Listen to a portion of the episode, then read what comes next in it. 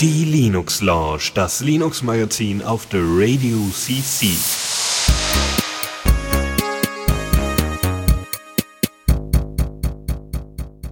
Einen wunderschönen guten Abend hier zur Linux Lounge an diesem Donnerstagabend. Hallo Jan.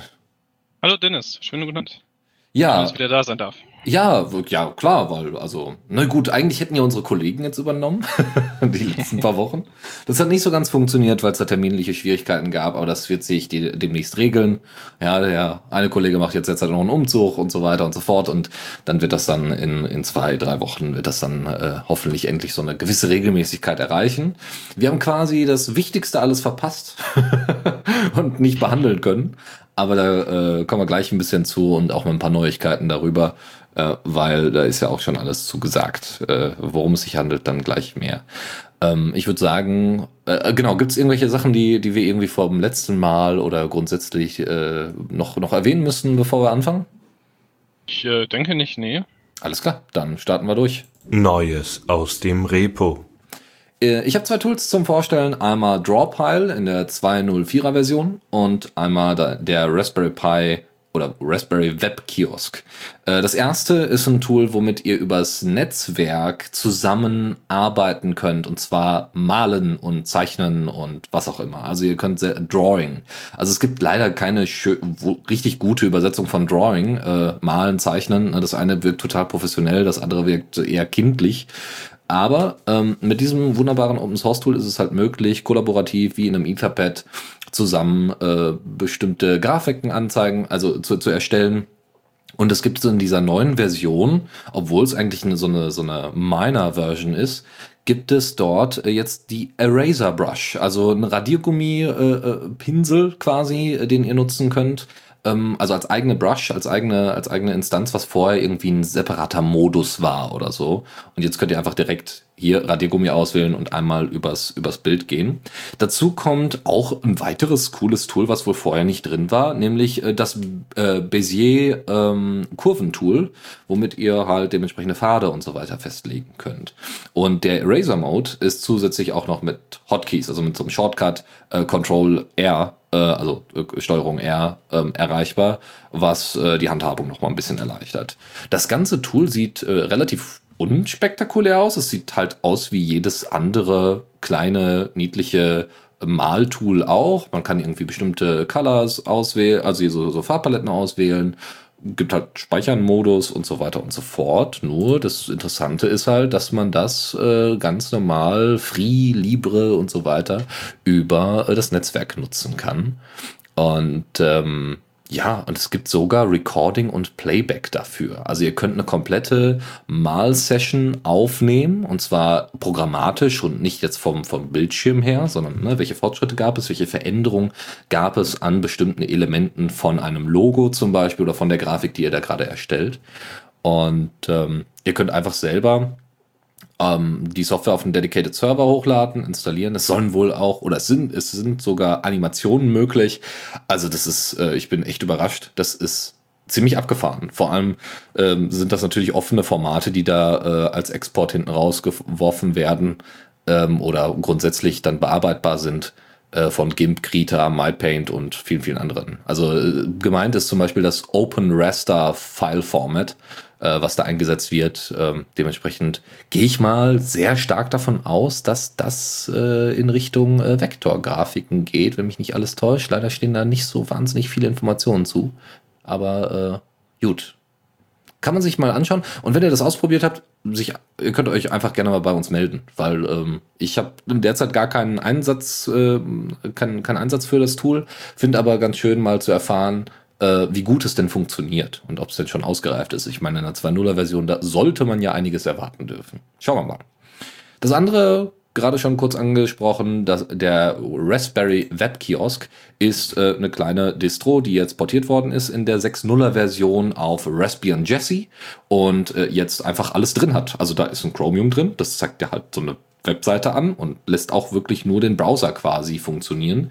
Ähm, ist ein bisschen angepasst worden und wie gesagt, ist jetzt einfach zu installieren und äh, dementsprechend als kleines Terminal für Hotels und Co. Äh, einsetzbar, um einfach äh, mal aufs Netz zuzugreifen. Man kann aber noch andere Einstellungen machen, die halt in Chromium auch möglich sind. Äh, genau, neue äh, Chromium äh, oder Chrome, in dem Fall ist es sogar Chrome, nicht Chromium. Chrome-Version ist auch installiert mit H264 Codec und AVC, ähm, hier Videobeschleunigung. Äh, und äh, ja, ist, äh, ist sicherlich ganz sinnvoll, wenn man äh, mal wieder irgendwie ein kleines Projekt vorhat, wo ein bisschen äh, Benutzerinput gefragt ist, ohne viel Zugriff auf das System zu haben.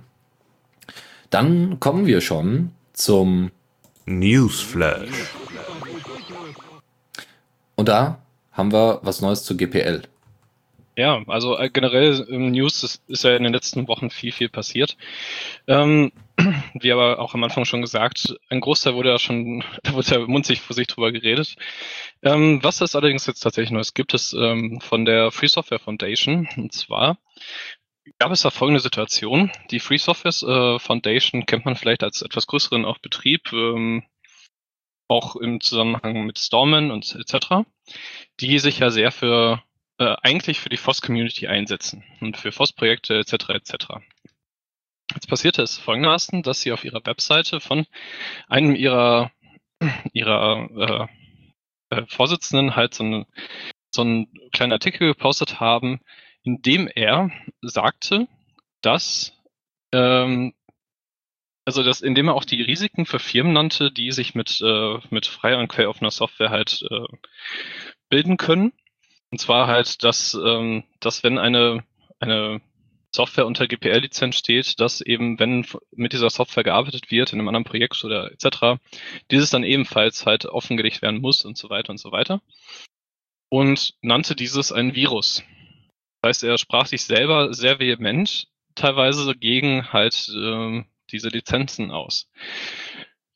Das die Free Software Foundation von Anfang an schon, also seit ihrer Gründung schon ein bisschen auch gegen Linux-Nutzer halt war, die nicht mit der Free Software Foundation verbunden sind, das war schon klar. Allerdings war es dann doch bisher so, dass sie zumindest die Lizenzen dann immer noch als ganz nett halt betrachtet haben. Dennoch, wenn man sich mal ein bisschen zurückerinnert, so dieses als Virus bezeichnen, den meisten wird da Steve Ballmer wieder in den Kopf kommen. Unser Ex-CEO von Microsoft, der sehr vehement gegen äh, freie Software halt gewettert hat.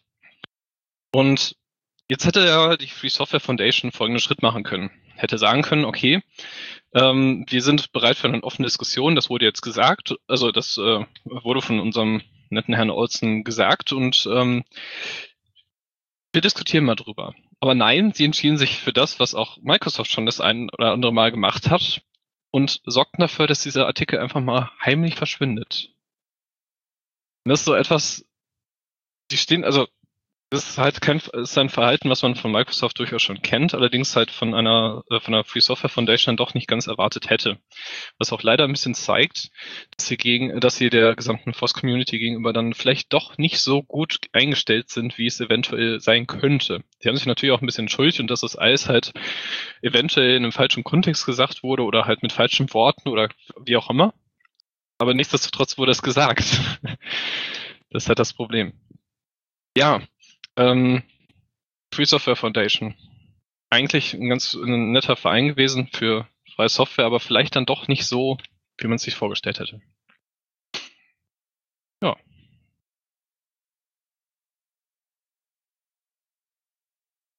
Äh, pardon, ich hätte, ich hätte hier noch das ja. Mikro ausgemacht, alles gut.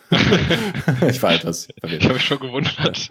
ähm, und zwar äh, hatte sich die Free Software Foundation schon in der Vergangenheit andere Sachen geleistet. Ähm, nämlich, dass sie in, äh, in, in Düsseldorf zum Beispiel ihr Büro zugemacht haben und dementsprechend auch hier lokal nicht mehr, also in Düsseldorf nicht mehr ähm, äh, quasi wahnsinnig Werbung machen äh, für ihr Fortkommen und das ist wohl alles nicht so wahnsinnig toll gelaufen. Die Angestellten, die ja durchaus für freie Software sind, äh, waren da wohl nicht so, waren da wohl nicht so angetan und dementsprechend ähm, ist es schade, eine, eine weitere Organisation gerade so ein bisschen bergab laufen äh, sehen zu müssen. Schauen wir mal. Vielleicht, ja. vielleicht fangen, fangen die sich ja noch mal, aber äh, wir, wir, wir werden sehen. Also ich meine, dass nicht, dass alle nicht unbedingt äh, so ein, auf einer Welle schwimmen mit, mit Stormen, ist ja auch klar. Ähm, aber die Free Software Foundation war da dann doch meist noch ein bisschen anders eingestellt und ähm, ja, ich hätte, ich hätte zumindest nicht mit solchen Schritten teilweise gerechnet. Mhm. Aber naja. Gut. So, ähm, eine andere Sache, ähm, auch von einem Open Source Projekt, ist äh, ein grundsätzlich neuer Status zu Tanglu. Tanglu kennt man als, naja, Debian-Fork oder Debian-basierte äh, Distribution, die, ähm, die versucht hat, so ein bisschen Innovation und so weiter voranzutreiben, was ja bei Debian ein bisschen schwieriger ist. Ähm, und dementsprechend zu zeigen, was Debian eigentlich kann, nur halt in einfacher und schneller und eben auch halt auch äh, ähm, bestimmte äh, Innovationen und Veröffentlichungen schneller in Debian Stable zu bringen. Ja, also hast du ein Testing, probierst die Sachen aus, äh, teilweise in Tanglu und versuchst du äh, dann so schnell wie möglich äh, in Debian Stable auch zu bringen. Und ähm, es gab jetzt äh, doch relativ viel Stille drumherum. Eigentlich sollte halbjährlich eine neue Veröffentlichung stattfinden seit 2013. Äh, der Debian-Entwickler Matthias Klump, äh, Ximion, falls ihn einer mit seinem Benutzernamen kennt, äh, steckt dahinter. Wie gesagt, seit 2013 und ähm, hatte eben, wie gesagt, vor, äh, alle halbe Jahr da eine Version rauszuwerfen. Und äh, nun ja, im Moment äh, ist, äh, sind so ein bisschen, äh, hat nicht so wahnsinnig viel passiert. Also er, er hat so ein bisschen in einem Blogbeitrag darüber reflektiert, wie denn derzeit so der Stand ist und äh, welche, welche Optionen jetzt im Projekt offen stehen, dadurch, dass eben nicht so viele mehr sich dran beteiligen an der Entwicklung. Ähm, weil es gibt auch noch, äh, wie, wie bei vielen anderen äh, Projekten auch, herrscht auch bei Tangdo Entwicklermangel. Und das macht natürlich eine eigentlich ganz nette Distro äh, ja am Ende überhaupt nicht nutzbar, weil äh, auch Bugs und so weiter gar nicht so schnell gefunden werden können und äh, bestimmte Features gar nicht erst eingebaut werden können. Äh, dazu kommt aber auch, ähm, dass es kaum Öffentlichkeitsarbeit gibt von Tanglu und ähm, irgendwie muss das erfüllt werden. Irgendeiner muss das machen. Irgendeiner muss das auch können, aber in erster Linie muss das auch einer machen. Ähm, und äh, deswegen, ist, er, zeigt zwar auf, es gibt schon irgendwie schöne, schöne Innovationen, die äh, durchgeführt worden sind in Tanglo, nämlich hat Tanglo damals relativ früh System D integriert, während das bei Debian noch in Erfindungsphase war. So, nehmen wir jetzt, was nehmen wir denn jetzt? Ja, ähm, bleiben wir bei dem bisherigen, äh, bei der bisherigen Idee oder bleiben wir äh, oder bei SysV Init oder gehen wir zu System D? Und da hat Tanglo quasi schon vorgeprescht. Aber nun ja. ja dann haben sie auch eingesetzt der, den Installer, äh, den Installer hier Calamares, der auch von vielen anderen äh, Distributionen inzwischen eingesetzt wird. Also nun gut. Also es gab eigentlich schon so schon sehr viel, was dahinter stand. Nur es fehlt, wie gesagt, an Öffentlichkeitsarbeit. Und ähm, die Idee ist auch jetzt äh, also um diesen, diesen Aufwand zu reduzieren, äh, Tanglo weiterzuentwickeln, äh, eine, Umstellung, äh, eine Umstellung auf ein Rolling Release Modell, was sogar Tanglo dann für mich interessant machen würde, äh, selbst wenn ich äh, mit meinem Arsch sehr zufrieden bin, aber Rolling Releases sind halt schon ziemlich geil. ähm, ich war da tatsächlich auch ein bisschen neidisch, dass äh, bei OpenSUSE Tumbleweed, äh, was ja deren, deren Rolling Release Distro ist, äh, schon äh, unfassbar schnell, kurz nach Release, schon die GNOME Shell zur Verfügung stand. Ich hoffe übrigens, dass die GNOME Shell nicht freest während dieser Sendung. Falls das doch passieren sollte, wisst ihr Bescheid. Warum? Ähm, es sind wohl noch einige Bugs im, im System drin, obwohl äh, Arch ja immer etwas äh, langsamer ist, was irgendwie Updates und Co. Also etwas langsamer ist, was äh, große, große Versionssprünge angeht. Und die warten ja immer die Bugfix-Version immer erst ab. Schauen wir mal. Ja, so oder so. Ähm, er will das Projekt aber nicht einstellen. Ja? Er will es nur ein bisschen zurückfahren und wenn es dann irgendwie andere Ideen gibt. Äh, also nee, er will eben es nicht zurückfahren, sondern er will einfach nur darauf aufmerksam machen, passt auf, Tanglu lebt aber es könnte natürlich noch ein bisschen Manpower gebrauchen und hat damit mit so einem Beitrag da wunderbar darauf aufmerksam gemacht. Gut, äh, auf Dinge aufmerksam machen, das, also auf Dinge ist im, im Sinne von auf Linux aufmerksam machen, das könnte man beim Linux Presentation Day, da könnte man ja vielleicht sogar Tanglu mal äh, so hintenrum integrieren und mal so ein bisschen aufzeigen, was das Projekt gerade so macht. Bitte. Im Prinzip schon. Also der Linux Presentation Day. Ähm, wer vielleicht noch nicht davon gehört hat, der Linux Presentation Days existiert seit etwa 2015, war so ein Projekt, was halt erstmal in Berlin halt äh, ja, gestartet wurde ähm, und da ein paar äh, Locations dann halt ausgeführt wurde. Das Ganze verbreitete sich dann, also es war irgendwann im Mai 2015, verbreitete sich dann schon im Herbst so auf ganz Deutschland. Ähm, 2016 war es dann sogar schon in verschiedenen Ländern Europas und 2017, also dieses Jahr, wird der äh, Linux Presentation Day sogar international sein, äh, mit teilweise Locations in den USA, Kanada etc.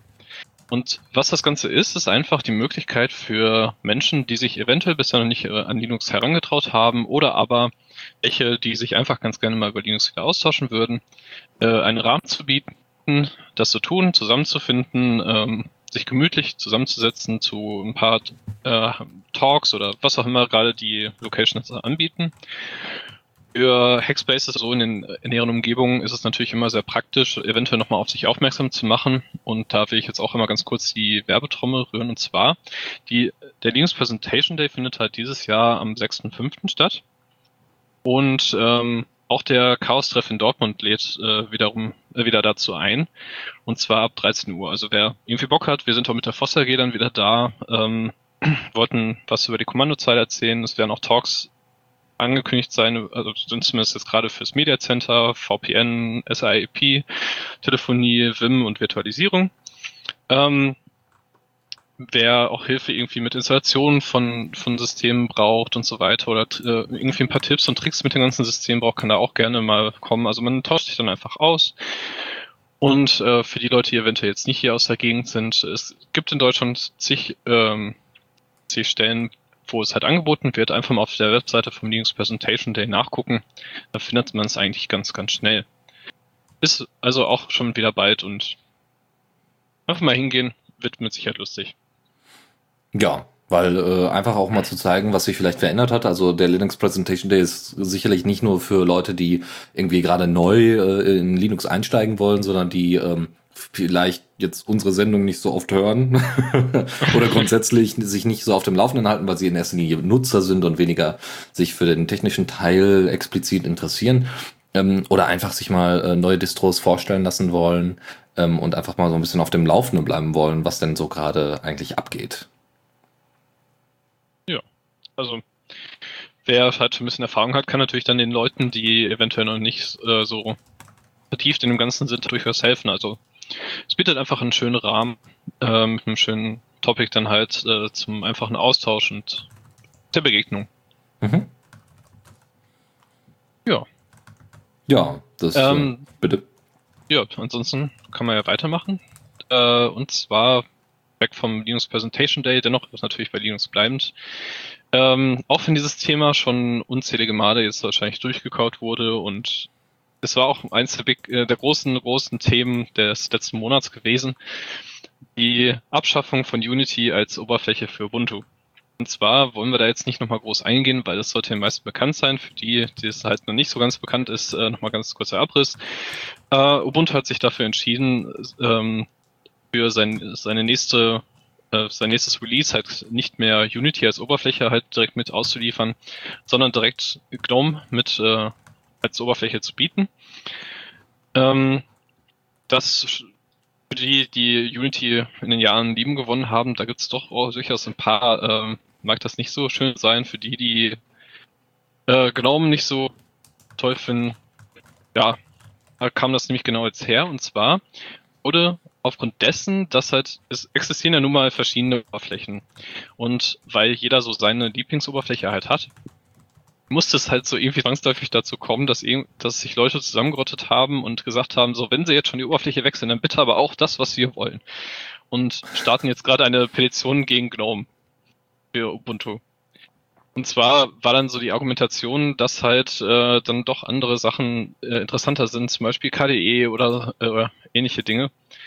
Weil, also KDE Plasma war dann genau äh, erwähnt. Wo ich mich dann auch frage, oh wait, Moment, wäre es dann nicht toll, wenn es eine Ubuntu-Version gäbe, die genau mit einer Oberfläche ausgeliefert werden würde? Moment! Was ist mit Kubuntu? Xubuntu? Also, verschiedene Oberflächen sollte es da durchaus schon geben. Und ich persönlich ähm, habe ein wenig die Sorge, dass, äh, dass es gerade so die die, die Auswechselbarkeit von Oberflächen so ein bisschen in den Hintergrund rutscht, weil ich meine, eine Oberfläche ist in Linux ja nichts anderes als wie eine Socke wechseln. Das ist ja nicht der große, große Druck und wie gesagt, KDE oder äh, LXT äh, oder so, es gibt halt verschiedene Oberflächen. Auch bereits schon als fertige Distribution, also in Distribution halt integriert. Ähm, ich meine, da ist jetzt nicht groß was äh, als Petition einzurechnen. Aber es musste so oder so halt irgendwie kommen. Ähm, was halt nochmal schade ist, für die, die es vielleicht nicht ganz verfolgt haben, dadurch, dass Ubuntu halt auch Unity einstellt, ist allerdings jetzt auch die Entwicklung für die, ähm, für die Smartphones und Tablets halt auch eingestellt, weil da war Unity durchaus vorreitend für. Mhm. Aber gut, ähm, wir, sein, wir werden wahrscheinlich überrascht sein. Wahrscheinlich wird das auch auf GNOME hinauslaufen. Wenn ich mich nicht täusche, haben sie sogar für äh, die nächste Version, bei der es dann tatsächlich so sein soll, das wäre nämlich die 17.10er, wird tatsächlich schon jetzt äh, den Namen halt Release. Und zwar soll das nämlich der Artful Artwork sein. Hm. Für die, die es auch noch nicht ganz mitgekriegt haben. Ja, ich, ja. Äh, ich, ich finde ja interessant, dass eigentlich der, der quasi, wie lange gibt's Unity jetzt schon? Seit 2012, glaube ich, oder 13? Ja, ähm, so, also schon eine relativ lange Weile. Und das, das Ding ist, ähm, ja, dieser, dieser Wars, also der, der, der frühere Kampf zwischen den einzelnen Oberflächen wird jetzt auf einmal wieder ausgetragen. Nur man merkt halt, dadurch, dass sich die, die Community diversifiziert hat, also sie ist erstens größer geworden, dementsprechend gibt's einfach mehr Leute, die halt das nehmen, was, worauf sie halt Bock haben. Ob es jetzt Xubuntu, Cinnamon, Mate, GNOME, KDE oder sonst irgendwas ist. Ähm, das interessiert die Leute eigentlich nicht mehr. Also klar, dann wird dann noch gesagt, okay, äh, ja, wir sind gegen GNOME aber dann nimmt doch meine, nimmt doch das, was ich gerne mag. Ähm, sagen wir mal, die Gründe kann ich auch ein bisschen nachvollziehen, weil äh, bestimmte Elemente, die Unity damals hatte oder als an, äh, anstrebte, auch mit Ubuntu Touch und so, äh, die sind in KDE tatsächlich überhaupt drin. Ja, also dieses Convergence-Ding und das funktioniert wohl auch ganz gut. Ähm, oder oder äh, die Idee dahinter finde ich tatsächlich ganz ganz nett. Ähm, ist ja alles okay, aber du hast schon recht. Äh, es gibt halt schon die die Derivate, wo ist das Problem? Ja, die haben sich jetzt dafür entschieden, die Gnome Shell zu nutzen, was mich auch ein bisschen überrascht hat, muss ich sagen. Hätte ich nicht gedacht, aber okay. Vielleicht, weil die meisten Entwickler halt mit GTK halt schon gut können. Aber die haben auch damals schon in Qt äh, die 2D-Version von Unity gebaut, die dann lange Zeit, äh, die dann jetzt schon lange Zeit wieder brach lag und so. Also ich, ich weiß noch nicht so ganz. Ich, ich werde erst mal schauen. Ich glaube, es ist eher, also es ist deswegen Gnome geworden. Ähm, achso, ja klar, das hat er ja sogar erklärt. Ähm, er hatte ganz klar erklärt, dass äh, das nicht alleine nur daran lag, dass, äh, dass äh, GNOME es halt früher auch war, früher der Standard äh, auf Ubuntu war, sondern dass er mit bestimmten KDE-Leuten im Vorstand dann nicht so ganz klar kam. Ähm, und äh, das wohl daran gehindert hat, irgendwie äh, zusammenzuarbeiten. Und das, das war wohl bei der GNOME-Community anders. Was sicherlich auch an Red Hat liegt aber nicht alleine nur. Ja, und ähm, auch in dem in dem Interview von äh, Brian Landuk, wo er auch jemand, also genau nach dieser großen Veröffentlichung auch jemanden aus der GNOME-Community rausgekramt hatte, der bei Red Hat arbeitet, äh, der dann nur so sagte, ja, wir, also viele glauben ja, die GNOME Foundation wäre quasi äh, unter der kompletten Hand von Red Hat ähm, und er sagte nur so, und dem ist nicht so. also falls sich das Leute so vorstellen, nein, so läuft das nicht. Ja, wir sind tatsächlich ein relativ kleiner Teil. Natürlich sind wir professionalisiert als vielleicht viele, viele ähm, Leute, die das im Hobbybereich äh, machen oder so nebenbei. Ja, also professionalisiert im Sinne von, dass Leute extra für GNOME und Co. abgestellt werden, damit das unter Fedora ordentlich läuft. Aber ähm, trotzdem sind, ist Red Hat nicht GNOME. Und das äh, fand ich auch nochmal wichtig irgendwie äh, festzustellen. Ja. Ich ähm, meine, ich habe jetzt auch Unity schon seit äh, ein paar Jahren, also aktuell nicht mehr. Äh, aktuell benutze ich vor allem Maui, aber ähm, Ubuntu habe ich auch, äh, Unity habe ich jetzt auch schon, hatte ich dann auch schon ein paar Jährchen benutzt, als ich damals auf Linux umgestiegen war und direkt mit, Unity, äh, mit Ubuntu reingestiegen war. Ich muss sagen, ja, es war natürlich, also ich kann, es gab ja auch damals schon einen riesen Fight, äh, dass halt Unity ja ziemlich christlich sei und halt, ja gut, in gewissen Bereichen kann ich es durchaus verstehen, aber allgemein fand ich es so schlecht zu benutzen war sie dann halt dann doch nicht. Es war halt einfach nur mal was anderes. Es war halt was Neues. Und das war eigentlich gar nicht mal so verkehrt. Ähm, ich persönlich bin sogar tatsächlich kein allzu großer Fan von GNOME, muss ich gestehen. Ähm, ich bin halt ein bisschen mehr der Fan von, von KDE-Richtungen, äh, Maui etc. Äh, auch gerne Mate oder Cinnamon sind, finde ich, halt schön. Aber es sind halt so persönliche Präferenzen, die kann man halt nicht groß einfließen lassen und die müssen halt irgendeine Oberfläche halt durchaus nehmen. Ich meine, wenn es halt um irgendwelche Packages geht, die vielleicht bei Ubuntu mit bei sind und vielleicht bei Kubuntu nicht oder wie auch immer, dann macht man halt dasselbe wie mit, ähm, wie zum Beispiel ähm, Linux Mint anbietet und bietet dann direkt beim Download halt schon verschiedene Oberflächen. Das geht ja auch. Genau. Jetzt auch nicht das große Problem. Es gibt sogar interessanterweise sogar schon Tutorials für Leute, die bisher nur Unity benutzt haben, äh, die erklären, wo der Unterschied zwischen Unity und GNOME liegt und wie man es denn benutzt. Finde ich dann auch sehr interessant. Oh, da habe ich gleich noch äh, äh, ja, kann, ja, das passt eigentlich gerade zu gut. Es gibt ein kleines Skript, ich pack das jetzt einfach da rein. Es gibt ein kleines Skript, äh, was ähm, quasi aus der GNOME Shell äh, drei unterschiedliche Versionen macht. Ähm, also so, so ein, der heißt, das Ding, das Skript heißt äh, GNOME Layout Manager und organisiert halt die Elemente, die GNOME bereits anbietet, per Extensions und Themes, so dass es entweder aussieht wie Windows tatsächlich. Also, obwohl ich sagen muss, dieses, diesen Screenshot, den sie da haben, naja, ob das jetzt Windows ist, also äh, wenn man vielleicht ein anderes Theme verwendet noch. Äh, das ist auch alles noch in der Alpha, dementsprechend äh, kann man sich da auch noch äh, was zum Positiven verändern. Äh, dann, äh, dass es aussieht wie äh, Ubuntu Unity, also da, dann werden sie, äh, dann nutzen sie das United Theme, was ich übrigens auch inzwischen verwende, was sehr gut aussieht. Also das ist wirklich schön kontrastreich, macht Spaß anzugucken und zu bedienen. Und äh, auch mit diesem, ne, mit der neuen Nightshift-Funktion von GNOME äh, sieht das Ganze wunderbar aus. Ordentliche ähm, Icons einfach auswählen, wunderbar.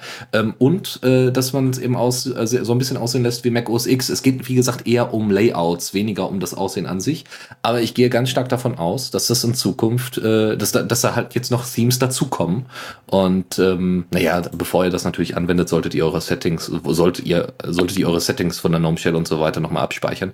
Das Ding liegt auf GitHub. Ein, ziemlich einfach zu installieren. Das ist einfach nur ein kleines Shell-Skript. Und wir ballern das jetzt natürlich für euch direkt in die Show Notes für nach der Sendung.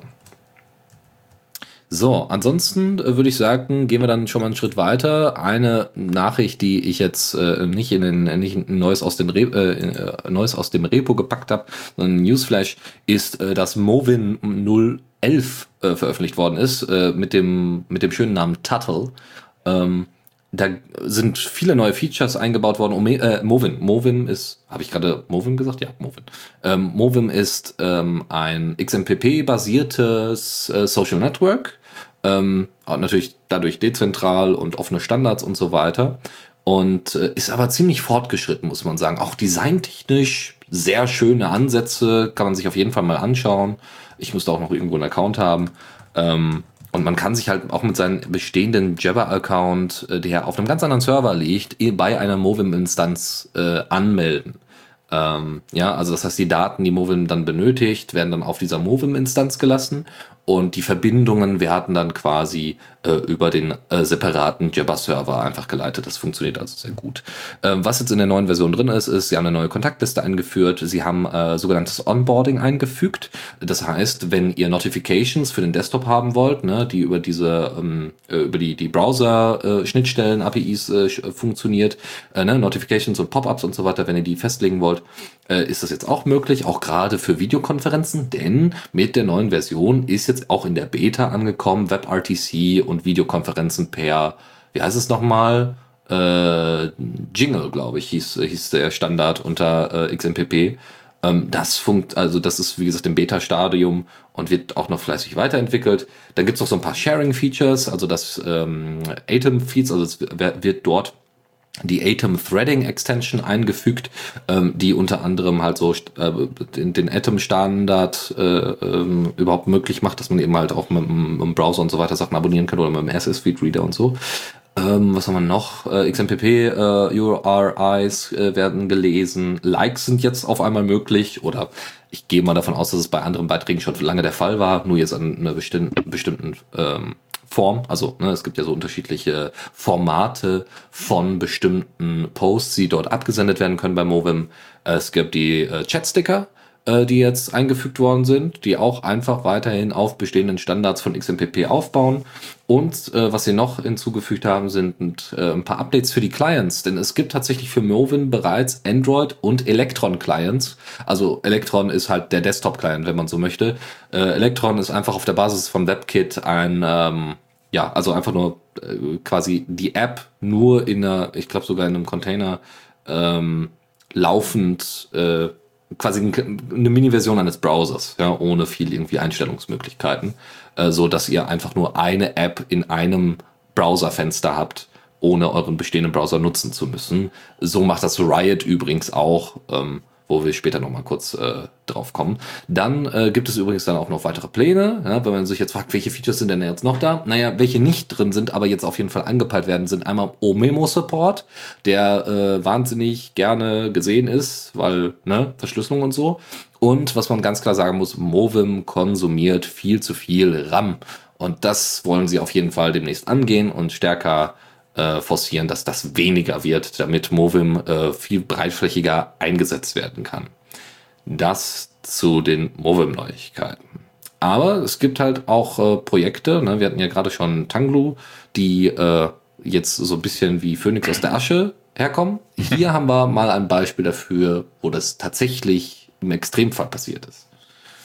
Ja, es, ähm, das Projekt nennt sich Simon und Simon ist eine Spracherkennungssoftware. Ähm, Simon war äh, das letzte Update von Simon gab es tatsächlich vor äh, vier Jahren. Vor zwei Jahren hat der Entwickler, ähm, der Herr Peter Grasch, gesagt oder angekündigt, dass er halt sich so aus dem gesamten Projekt zurückziehen wird. Und ähm, jetzt äh, neuerdings hat sich dann der Herr Mario Fuchs dazu bereit erklärt, die Pflege der Software dann zu übernehmen. Und ähm, was Simon halt ist, also wie gesagt, das ist halt äh, eine Software für Spracherkennung und basierend, wie viele in dieser Richtung, äh, basiert das Ganze auf dem Hidden Markov Modell. Wer sich da genauer einlesen möchte, das ist ein stochastisches Modell, was in der Mustererkennung sehr, sehr oft eingesetzt wird für so sequenzielle ähm, Aufgaben, also wie zum Beispiel Zeit, also so äh, Sprache oder so. Im Gegensatz zu Bildern, die halt einzeln auftritt, Sprache dann eher mehr als Kette und über Zeit halt äh, gedehnt. Ähm, der kann sich da ja mal irgendwie Wikipedia oder so ein bisschen einlesen. Das wird sonst den Rahmen hier gerade sprengen. Ähm, was Simon so ein bisschen speziell im Sinne von, also im Vergleich zu anderen Spracherkennungssoftwaren macht, ist, dass er das ganze Ding ohne vorgefertigte Sprachmodule halt kommt. Was natürlich zum einen das Problem aufwirft, äh, aufwirft dass es äh, nicht direkt so direkt aus der Box nutzbar ist, aber auf der anderen Seite für jegliche Dialekte oder Sprachen oder ähm, auch eventuell Sprachfeinheiten, die der Benutzer halt hat, anpassbar ist, sodass halt eine bessere Erkennung gewährleistet ist. Also es kann halt nicht direkt benutzt werden, so out of the box für irgendwelche Diktate oder sowas, sondern muss halt erstmal ein bisschen angelernt werden. Aber wenn es dann, dann soweit ist, ist es definitiv äh, sehr gut. Ähm, das Ganze liegt jetzt allerdings halt noch in der Alpha vor und soll bald dann auch, äh, also einfach aus dem Grund, dass halt äh, das Ganze noch auf die KDE-Frameworks äh, 5 und Qt 5 portiert werden soll und das Ganze jetzt erstmal so als allgemeiner Revive halt vorliegt und ähm, ja, es bleibt spannend um dieses Projekt, denn die Community hat es dann doch teilweise schon ein bisschen vermisst gehabt. Es war ein bisschen schade, das Ganze untergehen zu sehen vor vier, also vor zwei Jahren dann, als der Entwickler absprang. Hm. Ja, sehr schön. Ich bin ja mal gespannt, äh, was mit Simon denn noch so möglich ist. Vielleicht gibt's ja auch irgendwann mal eine Kooperation äh, zwischen Simon und, ähm, und äh, Mycroft, äh, den wir auch in der Linux Launch mal vorgestellt hatten, die Open Source äh, AI, die mal entwickelt worden ist, um Amazon Echo und Google äh, Now, äh, nee, Google, ja, also Hey Google und so weiter, ähm, quasi Konkurrenz zu machen. Da gibt's auch immer mal wieder Neuigkeiten. Ähm, aber äh, die informieren eher im Moment über ihre Firma, als, weil sie jetzt auch verteilt arbeiten und so weiter, als jetzt über ihr eigentliches Projekt. Aber vielleicht gibt's da ja irgendwie mal die Möglichkeit, äh, zusammenzuarbeiten. Schauen wir mal. Gut, damit sind wir durch mit dem Newsflash und äh, kommen zur Zockerecke. Und da haben wir in erster Linie ein Spiel. Es gibt natürlich irgendwie ganz viele Dinge, die in letzter Zeit passiert sind, aber wir konzentrieren uns jetzt mal so auf äh, das Highlight schlechthin, nämlich äh, eine neue Version also, oder überhaupt der Linux-Support für das Spiel Downward. Und äh, der, das ist ein First-Person Open-World-Parcours Adventure-Game. also Adventure da, ist, ist da ein bisschen fehl am Platze. Abenteuer erlebt ihr da durchaus, aber wie gesagt in First Person, ihr äh, lauft an, also müsst da bestimmte Puzzle lösen, ist schon richtig, aber äh, es ist ziemlich actionreich dadurch, dass ihr an Wänden entlang rennen könnt und so weiter und hat immer was, hat so was gewisses Mystisches, ist optisch unfassbar schön, muss man dazu sagen. Bitte einfach mal äh, sich die Videos dazu angucken und so. Auch soundtechnisch hört sich das echt toll an. Und ähm, es geht wohl darum, dass ihr als derjenige, der da irgendwie herausfindet, also ihr, seid so ein äh, ganz seid so ein Reisender und sollt versuchen, ähm, dieses, wie, wie es hier ausgedrückt wird, kataklysmisches äh, äh, Event, was statt, also die, die, dieser, ähm, ja, das, was passiert ist, der Erde passiert ist, ähm, als die, die dann zum großen Teil zerstört worden ist, das sollt ihr herausfinden. Warum ist die Erde damals in der Form zerstört worden? Und ähm, ja, ihr sammelt dann Artefakte und so weiter und werdet dann so nach und nach dieser äh, der Story einfach folgen. Und es hat äh, ein bisschen was von einem First Person Prince of Persia oder so. Oder äh, also auch von der von der Atmosphäre und Ästhetik her, muss man sagen. Ähm, einfach mal reinschauen, ausprobieren. Äh, hat so, ja, es war dann irgendwie, äh, war dann irgendwie noch die Sache, äh, dass, dass äh, er, also der, der Kollege, der das hier bei Gaming on Linux getestet hatte, äh, als er ähm, als er das mal ausprobiert hatte, kam er nicht über äh, 62 äh, Frames per Second. Was ein bisschen schade ist, aber was nicht ist, kann ja noch werden. Und 60 reicht ja erstmal. also mal ausprobieren. So, das äh, war die Zocker-Ecke und somit kommen wir zum Kommando der Woche. Und die, diesmal ist das echt ein hilfreiches Tool, wenn ihr auf einem Server seid, wo Fotos zum Beispiel gelagert werden und ihr jetzt kein Tool habt, womit ihr mal eben euch die Fotos auch angucken könnt und so, ähm, aber wissen wollt, was denn da jetzt genau hintersteckt, was da angezeigt wird, dann empfehle ich euch Pixel und zwar ohne Vokale, PXL. Damit könnt ihr im Terminal, das ist in Go geschrieben, im Terminal euch direkt die Bilder anzeigen lassen. Ne? Also ihr setzt dann einfach dementsprechend die Pixel und habt dann, ähm, seht dann einfach, was, was abgeht. Äh, das, ich habe das gerade ausprobiert, das ist ziemlich beeindruckend. Ich habe also, ne, natürlich, wenn euer Terminal etwas kleiner ist, zeigt er halt nur einen kleinen Ausschnitt. Aber ich habe hier ja einige Wallpaper und so. Und wenn ich einfach mal Pixel eingebe, also es ist übrigens unter, ähm, unter durch das AUR auch einfach installierbar. Wenn ich da einfach mal in die Bilder gehe und mir dann mal äh, irgendwie Banner oder Avatare und so weiter angucke, dann funktioniert das sehr, sehr gut. Einfach ausprobieren. Die Farben sind teilweise etwas äh, verwaschen, sagen wir mal. Äh, aber also ne, nicht so nicht so intensiv, aber das ist pff, das ist meiner Meinung nach nicht so schlimm, um einfach mal zu gucken, wie denn so bestimmte Dinge aussehen. Teilweise hat das so auch so seine eigene Ästhetik. Also sie versuchen, also das werden da einfach die Standardfarben des des Terminals, dass das Terminal überhaupt anzeigen kann, werden da verwendet. Gut, so dann äh, gehen wir zu einer riesigen Sektion von Tipps und Tricks. Und da haben wir noch ein anderes Tool, nämlich Pick. Da geht es dann auch um Farben. Äh, und zwar nicht als Bild, sondern aus einem Bild heraus. Nämlich ist das ein Color Picker, der äh, eine kleine Lupe hat, mit der ihr dann genau die Pixel auswählen könnt, genau die Farbe auswählen könnt, die ihr haben wollt. Und der speichert die Farbe dann schön in so einer kleinen App, ne? also in so einem kleinen Fenster und zeigt euch sogar an, was also aus welchem Bild ihr das rausgezogen habt. Also ihr speichert also eine Farbe, habt natürlich dann dementsprechend den Farbcode hinterlegt, äh, könnt den auch kopieren in den Zwischenspeicher und so weiter. Ähm, aber äh, was ganz cool ist, ist, äh, dass ihr ähm, halt das Bild, von dem ihr die Farbe rausgesogen, äh, rausgenommen habt, äh, halt im Hintergrund noch seht. Ja, in der Vorschau. Und das äh, hat durchaus seine Vorteile, wenn man zum Beispiel nicht genau weiß, war das jetzt die Farbe von dem Banner, das war ein helleres Grün, oder war das jetzt die Farbe von dem Banner darunter, äh, das war ein dunkleres Grün, dann könnt ihr das darüber unter anderem ermitteln. Das ist sehr, sehr hilfreich äh, für Designarbeiten. Und dann kommen wir nun zu ManyArt. Ja, ManyArt. Ähm, beziehungsweise Diffie.js. Ja. von ManyArt. Ähm, was das genau ist, ist einfach eine Software, die ähm, möglichst ohne irgendwelche Dependency Issues halt äh, versucht, äh, Bewegung zu erkennen. Also wirklich nur, dass sich halt irgendein Zustand halt geändert hat von der Kamera. Dazu braucht äh, das Ganze läuft dann im Browser ähm, und müsste dann, also äh, müsste dann auch entsprechend Zugriff auf die Webcam etc. kriegen. Äh, geschrieben ist das Ganze in Node.js, deswegen auch Diff, äh, Diffie.js.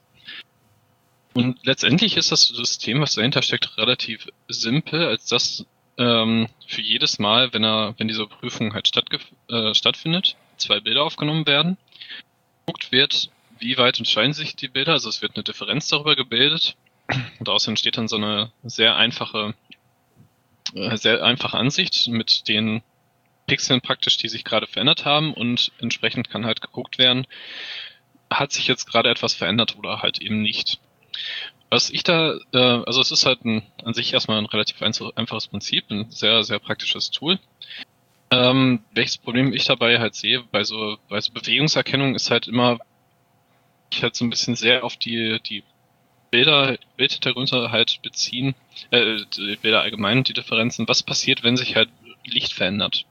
Also wenn sich die gesamte Beleuchtung halt nur im Raum verändert durch eine, durch, keine Ahnung, irgendwelche doofen Umstände letztendlich ist es ja nicht direkt eine Bewegung. Und dennoch würde es ja wahrscheinlich als eine erkannt werden. Ich meine, solche Lichtveränderungen können ja durchaus äh, unterschiedliche Gründe halt haben. Ähm, aber an sich, das ganze Ding Open Source, ähm, hat der nette Herr da wahrscheinlich auch sehr viel Arbeit reingesteckt. Ich finde es sehr interessant, weil es halt äh, vor allem was so Bibliotheken angeht, dann doch jetzt eine sehr einfache plattformübergreifende Schnittstelle halt bietet. Also wenn man jetzt halt bedenkt, dass zum Beispiel, wenn man jetzt Python nutzen würde, dass das nicht auf allen Geräten installiert ist oder halt Java oder ne. Ähm, und solche und die praktisch, die ja dann halt benutzt halt in jeder äh, JavaScript-Version halt dann durchaus installiert sein müssten. Das heißt auch direkt vor Ort angeboten werden sollten. Finde ich ist eine ganz coole Sache. Ähm, getestet habe ich es jetzt allerdings noch nicht, würde ich aber wahrscheinlich noch bald machen. Hm, sehr schön. Ähm, ich habe noch ein anderes Tool fürs Terminal. Ähm, ne, wer kennt das nicht? Man ist auf dem Server gefangen und der hat kein, Inter der, der, der hat kein ordentliches Interface, was man installieren könnte. Oder es ist nicht viel Speicherplatz vorhanden. Aber man will unbedingt aus Langeweile mal kurz ein bisschen was in der Wikipedia suchen und ein paar Definitionen rauskamen. Dann gibt es das kleine Tool Wiki Summary, mit dem ihr das machen könnt, das euch dann so ein kleiner, so ein kleiner Ausschnitt der Wikipedia-Seiten einfach äh, direkt schön formatiert und an, anzeigt. Und äh, da könnt ihr dann sogar euch auch einfach spontan Wiki-Artikel äh, raussuchen lassen. Sehr, sehr einfach in der Handhabung.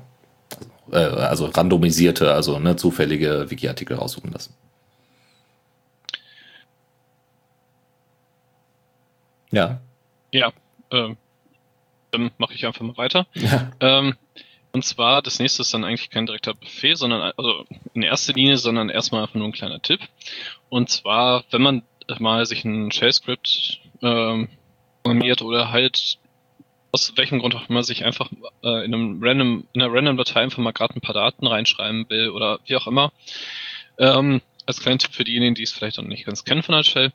Da gibt es ein paar Möglichkeiten und die Seite, die wir ausgeben, ähm, bietet da drei Stück an. Und zwar gibt es da einmal die Möglichkeit, das Ganze über mktemp zu machen, also mktemp. Das Ganze erzeugt im Temp-Ordner eine Datei, die heißt temp. Ähm, und dann irgendwelche random äh, Buchstaben, Zahlen etc. Ähm, das heißt, wenn man dann irgendwas in diese Datei halt äh, über ein Skript oder so reinschreiben möchte, legt man die sich einmal kurz an und kann dann da einfach mal reinpipen.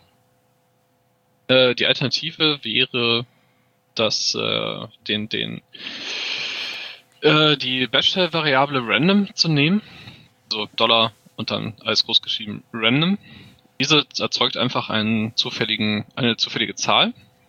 Diese könnte man natürlich dann einfach an das, was man halt letztendlich als Datei haben möchte, einfach dranhängen kann sich so halt in gewisser Weise äh, ja, random Dateien erzeugen oder halt einfach direkt die Zahl halt nehmen. Und die dritte Möglichkeit wäre, ähm, über das, also die ist halt ein bisschen alt und klassisch, aber dennoch halt möglich, über Dollar Dollar das Ganze zu machen. Und was es halt macht, ist, es gibt halt den, äh, die Prozess-ID des aktuellen, äh, aktuell laufenden Prozesses halt zurück. da sich das halt immer mal wieder ändert, ist das auch einigermaßen zufallsbelastet. Natürlich alles immer nur so, das halt, was Zufall angeht, immer nur so pseudo-zufallmäßig, wie man ja von der Informatik halt weiß.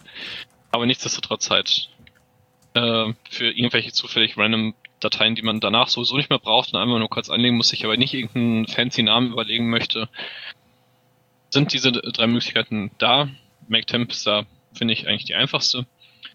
Einfach das dann halt verwenden, reinpipen und schon hat man eine Datei, die man auch dann relativ schnell wieder verliert.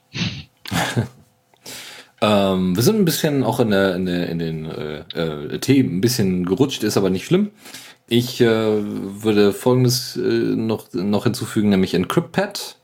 Ähm, das ist ein kleines Tool, was wir, äh, was ihr benutzen könnt, um multiplattformtechnisch verschlüsselt äh, ähm, bestimmte Informationen zu hinterlegen, die auch portabel sind mit OpenPGP.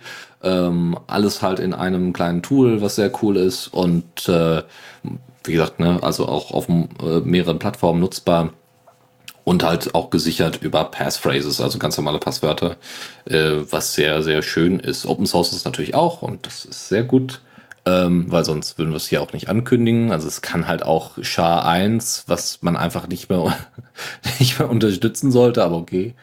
Ähm, und ansonsten äh, noch ganz viele andere äh, Sachen. Wir haben hier noch SHA 256, äh, SHA 512 IS 128. Also das sind natürlich unterschiedliche Algorithmen, die da verwendet werden. Einmal als Hash, einmal als Integrity, einmal als Cypher und so. Ähm, UTF-8 unterstützt es. Es gibt auch einen Read-Only-Mode, ja, dass extra Leute da, äh, dass, dass man denen das zeigen kann, ohne dass irgendwelche Sachen großartig geändert werden. Schaut da einfach mal rein. Ist ganz schön. Also ist jetzt, äh, schön ist jetzt zu viel gesagt, weil so wahnsinnig großartig ist es jetzt nicht designt. Es ist sehr simpel, es ist einfach nur ein Texteditor, aber es funktioniert wohl sehr gut und äh, lässt äh, vielleicht auch den einen oder anderen, also gerade, also ich denke tatsächlich für, für den Einsatz, ähm, ist es vor allem äh, am besten irgendwie so an Eltern oder Leute, die so von den äh, von Verschlüsselung überhaupt keine Ahnung haben, die einfach wissen, okay, ich habe irgendwie Sachen, die möchte ich nicht überall zur Verfügung stellen und ich möchte auch ganz sicher sein, dass das auch alles verschlüsselt ist. Und dann sagst du einfach hier nimm ein Cryptpad, da kannst du, da generiert er dir einen äh, Key und dann hast du ein Passwort und dann ist das alles total verschlüsselt. Und die auch das Gefühl dafür bekommen, dass das Ding verschlüsselt ist, dass es aber immer noch nutzbar ist und und aufrufbar ist. Das ist immer ganz wichtig. Gut, äh, das nächste Thema wäre äh, OSM NX. Genau, das, was ich gerade zufälligerweise übersprungen habe. ähm, OSM äh, ist ein praktisch einfach ein Modul für Python. Ähm, mag zum einen äh, jetzt erstmal nur die Leute ansprechen, die halt tatsächlich Python programmieren und zum anderen ist es eigentlich auch sehr speziell, da es sich einzig und allein auf, äh, auf Straßenkarten und ähm, ähnliche Sachen halt bezieht. Das heißt wahrscheinlich für Leute, die viel im Stadtbereich, in der Stadtplanung zu tun haben und so, dann doch eher interessant oder die das halt als Hobby irgendwie mal ein bisschen machen wollen, mitspielen wollen, wie auch immer. Weil die, die letztendlich damit arbeiten, haben dann doch irgendwie ihre etwas größeren Tools. Ähm, und ähm, ja, was man damit Schönes machen kann, ist, sich von der OpenStreetMap-Datenbank dann einfach äh, zum Beispiel Stadtumrisse halt zu holen oder Straßennetze zu holen und bei diesen Straßennetzen dann auch zu sagen, okay, welche, welche Feinheiten möchte ich da noch mit drin haben? Möchte ich jetzt nur die Straßen drin haben, wo zum Beispiel nur Fahrradfahrer fahren dürfen oder möchte ich jetzt Wege halt nur haben, die einzig und allein von Fußgängern und Fahrradfahrern oder wie auch immer halt begangen werden dürfen haben. Möchte ich ähm, möchte ich jetzt mal ein paar Städte, also möchte ich mir mal ein bisschen was zusammen glauben, also ein paar Städte dann halt nebeneinander legen. Das Ganze ist natürlich nicht nur auf Stadtebene, das Ganze kann auch auf, äh, ich sag mal, äh, Stadtteilebene sein, das Ganze kann auf Landesebene sogar sein. Bietet also im Prinzip alles, was halt OpenStreetMap irgendwie zur Verfügung stellt. Es sind wirklich immer nur reine Stadtkarten. Ähm, das heißt immer schöne obendrauf Ansichten. Ähm, allerdings auch tatsächlich eine Datenbank, die zum Beispiel Italien umfasst und so weiter und so weiter. Das ist, finde ich, eine sehr, sehr gute Erweiterung, die, ich, die mir bisher nie aufgefallen war. Und ähm, was tatsächlich auch ist, ähm, wenn man diese Dateien an sich geholt hat, kann man die auch entsprechend in passende ähm, Dateien abspeichern, die dann auch mit professionellen Tools wie zum Beispiel dem, äh, was viele Raumplaner halt verwenden, dem Tool GIS GIS halt äh, geladen werden können und darin auch verarbeitet werden können. Also ich kenne QGIS und äh, ArcGIS. Also GIS ist ja die Abkürzung für ähm, Geograf, äh, Geograf, nee, wie heißt es nochmal? Geoinformationssystem. Und genau. ähm, ähm, die Open Source Version ist QGIS und die, die so Industriestandard in Anführungszeichen ist, ist ArcGIS. Also das heißt, mit, mit GIS, also mit Geoinformationssystem, kann man solche, solche Informationen äh, wunderbar nutzen, weil man sie dann auch noch äh, mit den Koordinaten und so weiter nochmal drüberlegen kann und damit äh, Leuten bei Luftbildern oder irgendwelchen anderen so Heatmaps und so weiter quasi dann nochmal speziell die Straßen anzeigen lassen kann, so dass man mehrere Ebenen hat. Und soweit ich weiß, kann man das auch einfach als SVG exportieren Mhm. Das bedeutet, äh, ihr könnt auf Kartenbasis und auf, äh, Stra auf reellen Straßenbasis von OpenStreetMap äh, einfach mal Kunst machen, falls euch langweilig ist. also, äh, wenn ihr da mal irgendwie Beispiele habt, gerne einfach mal über Diaspora schicken mit äh, Hashtag TheRadioCC, wir kommen dann mit. Oder direkt am besten uns erwähnen, dann bekommen wir es auf jeden Fall mit. Ich habe das auch mal probiert für die eigene, äh, für, für meine eigene Stadt. Das hat sehr gut funktioniert. Ähm, äh, dauert halt ein bisschen, je nachdem, wie viele Daten er denn da zieht. wenn man das auf Landesebene macht, dann dauert das halt eine Weile, wenn man nicht die ordentliche Internetverbindung hat. Oder wenn der Rechner es halt nicht so äh, einfach mal, also die, die Daten nicht so einfach mal eben auseinandernehmen kann, äh, dann äh, so, das, das solltet ihr dann dementsprechend darauf vorbereitet sein. Eine andere Geschichte, nämlich das kleine Tool Journally. Ähm, mit dem könnt ihr Echtzeitmonitoring äh, im Journal CTL äh, betreiben.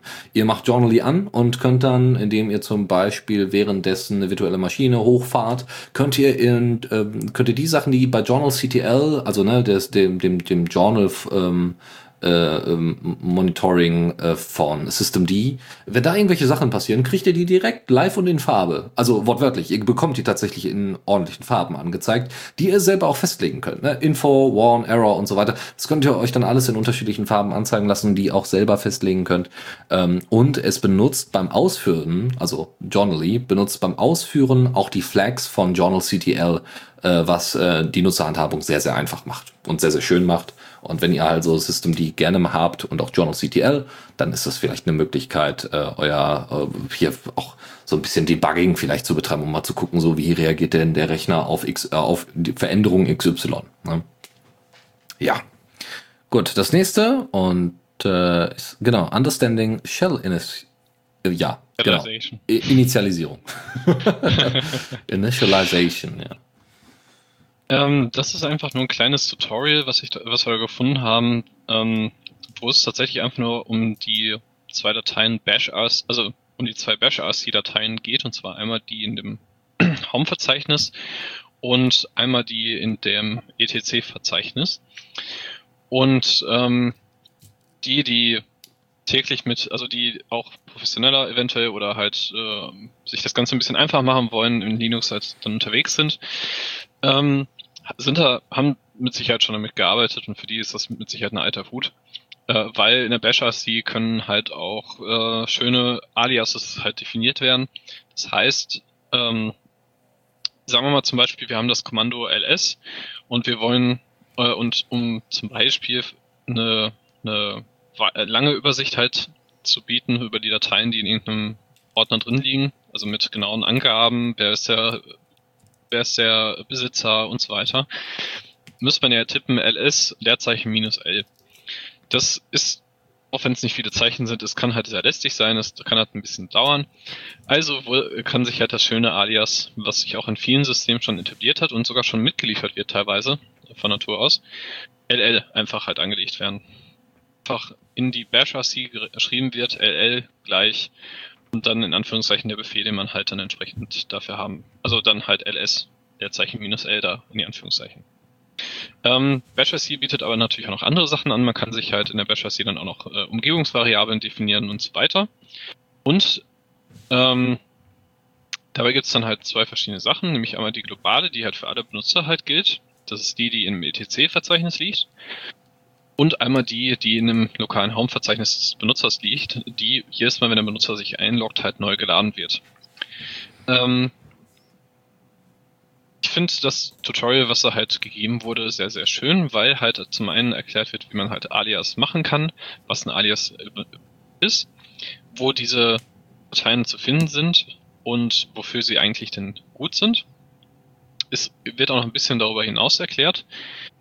Ähm, was mir dabei ein ganz klein wenig fehlt, ist einfach, dass wenn man jetzt die Bash RC-Datei in einem Laufsystem ähm, modifiziert hat oder man hat eine andere Datei, die man ganz, ganz gerne in die Systemumgebung gerade einbinden möchte, weil halt, sagen wir mal, ich liege halt in irgendeiner Datei, äh, mache ich mir einen schönen, ähm, eine schöne Umgebungsvariable zurecht und die möchte ich ganz gerne jetzt gerade in meine aktuelle Umgebung mit reingeladen haben.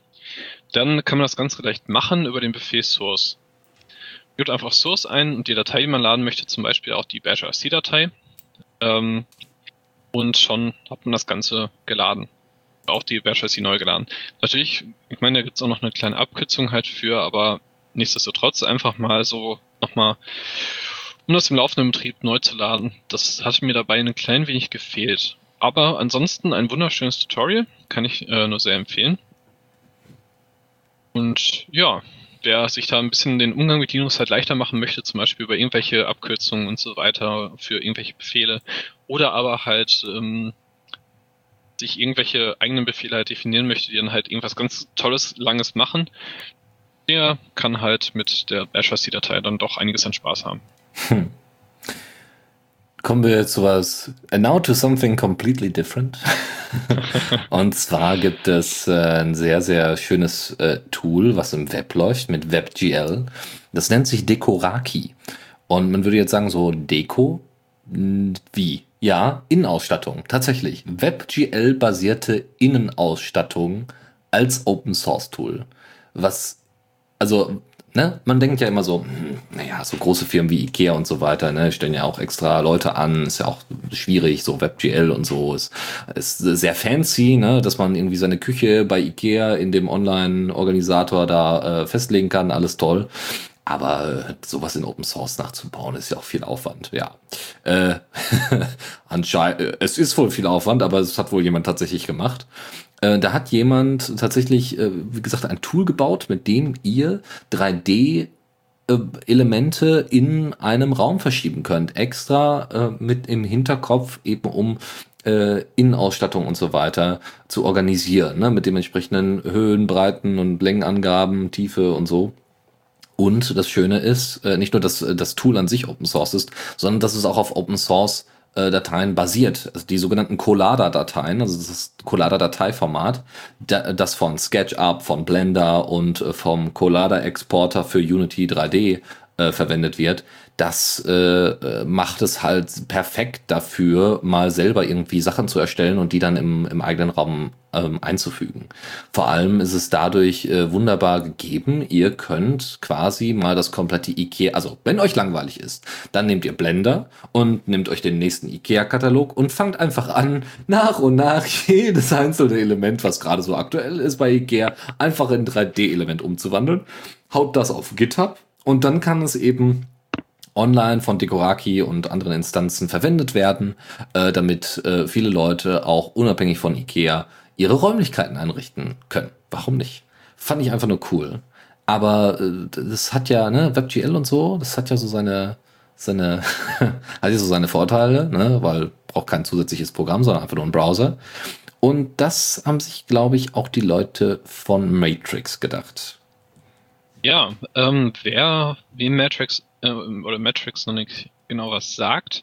Ähm, Matrix bietet eigentlich als äh, einzige Produkte bisher einmal ein WeChat-Client ähm, für Command-Line-Interaktion, dann einmal das, was halt vor kurzem erst in, oder von einem halben Jahr, ich bin mir gar nicht sicher, wann sie den Namenswechsel gemacht haben, umgewandten äh, Chat-Client Riot, also von Vector auf Client halt umbenannt, äh, bieten sie an einmal für für die Desktop-Systeme, einmal für iOS-Telefone äh, und einmal für Android-Systeme. Ähm, wir zum Beispiel für den Linux Launch organisieren uns dann größtenteils sogar tatsächlich über den Riot-Client. Ja, funktioniert super. Und, ja. Und was die äh, Leute sich dabei noch gedacht haben, weiß nicht, wie sie auf diese komplette Idee gekommen sind, aber dennoch, sie wollten ein virtuelles Virtual Reality Erlebnis halt irgendwie anbieten. Und wenn man sich mal die Produkte von, äh, von, von Metrics ein bisschen anguckt, fällt einem dann eventuell auf, dass sie dann vor allem was so Desktop-Sachen äh, angeht, sehr gerne vor allem auf Browser-Ebene arbeiten. Sie haben, sie haben zwar durchaus einen, einen Client halt herausgegeben, aber auch der sieht eigentlich nicht anders aus, als würden sie im Hintergrund dann doch irgendwelche Prozesse halt im Browser halt laufen lassen. Der ist auch auf Electron-Basis nebenbei bemerkt. Also es ist wirklich einfach nur Browserfenster und dann ist die Riot-App direkt drin als Desktop-Client. Ist dadurch ja. natürlich wunderbar portierbar, aber ist halt auch halt nicht nativ. Ja, wollte ich gerade sagen. Also es ist wirklich wunderbar äh, portierbar.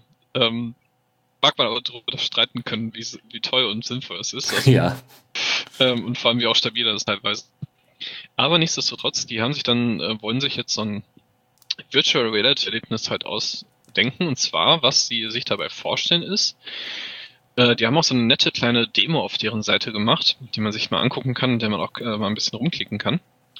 Ähm, dass man praktisch ähm, auch über den Browser wieder in so einen, ich sag mal, sich ein Raum kommt, also wirklich Raum im Sinne von 3D-Darstellung. Ähm, und aktuell sind da auch zwei, äh, zwei Beispiele gegeben, was halt geplant ist. Und zwar zum einen, dass man äh, 360-Grad-Videos halt praktisch sich angucken kann, also so eine, ich sag mal, Virtual Reality Erlebnis halt hat. Das Ganze geht natürlich mit Brille, aber auch ohne. Ähm, und zum anderen auch, dass man in diesen Räumen halt äh, aufgeteilt auf, ich sag mal, die Wände, mehr oder weniger, an so einem Tisch. Also es ist wirklich alles so ein bisschen äh, virtuelle Realität halt, äh, wie, an Videokonferenzen teilnehmen kann. Ähm, Finde ich eine sehr interessante Sache, vor allem weil es ja durch den Browser doch sehr portierbar ist. Ähm, und in 360 Grad View ist auch eine net, nette Spielerei. Ich weiß nicht, was die da groß draus machen wollen, weil davon gibt's auch schon jede Menge, sagen wir mal ehrlich. Aber allein das mit der Videokonferenz finde ich halt schon sehr, sehr, sehr, sehr cool. Vor allem machen ähm, sie das über, soweit ich das gesehen habe, auch über WebRTC. Also sie benutzen existierende Standards im Browser, was bedeutet, mhm. äh, ne, hier du hast äh, genau eine Videokonferenz äh, im Browser ohne Client großartig, außer irgendwie Zugang mit Passwort und Co und äh, äh, kannst dich aber in einer dreidimensionalen Welt äh, orientieren. Ich meine, das macht zum Beispiel Sinn, um mit äh, Dekoraki äh, eine Innenausstattung durchzuführen und dann anderen Leuten zu zeigen, wie denn das eigene Zimmer aussieht oder äh, eine, eine Planung oder sowas umzusetzen, je nachdem, welche Bedienelemente es darauf, also diesbezüglich dann noch geben könnte. Aber das wäre natürlich super, ne? Kollaboratives Arbeiten äh, im ja. dreidimensionalen Raum. Sehr cool, äh, kann ich mir durchaus auch vorstellen bei diesen 360-Grad-Videos. Ähm, die reden da über so einen virtuellen Tourismus.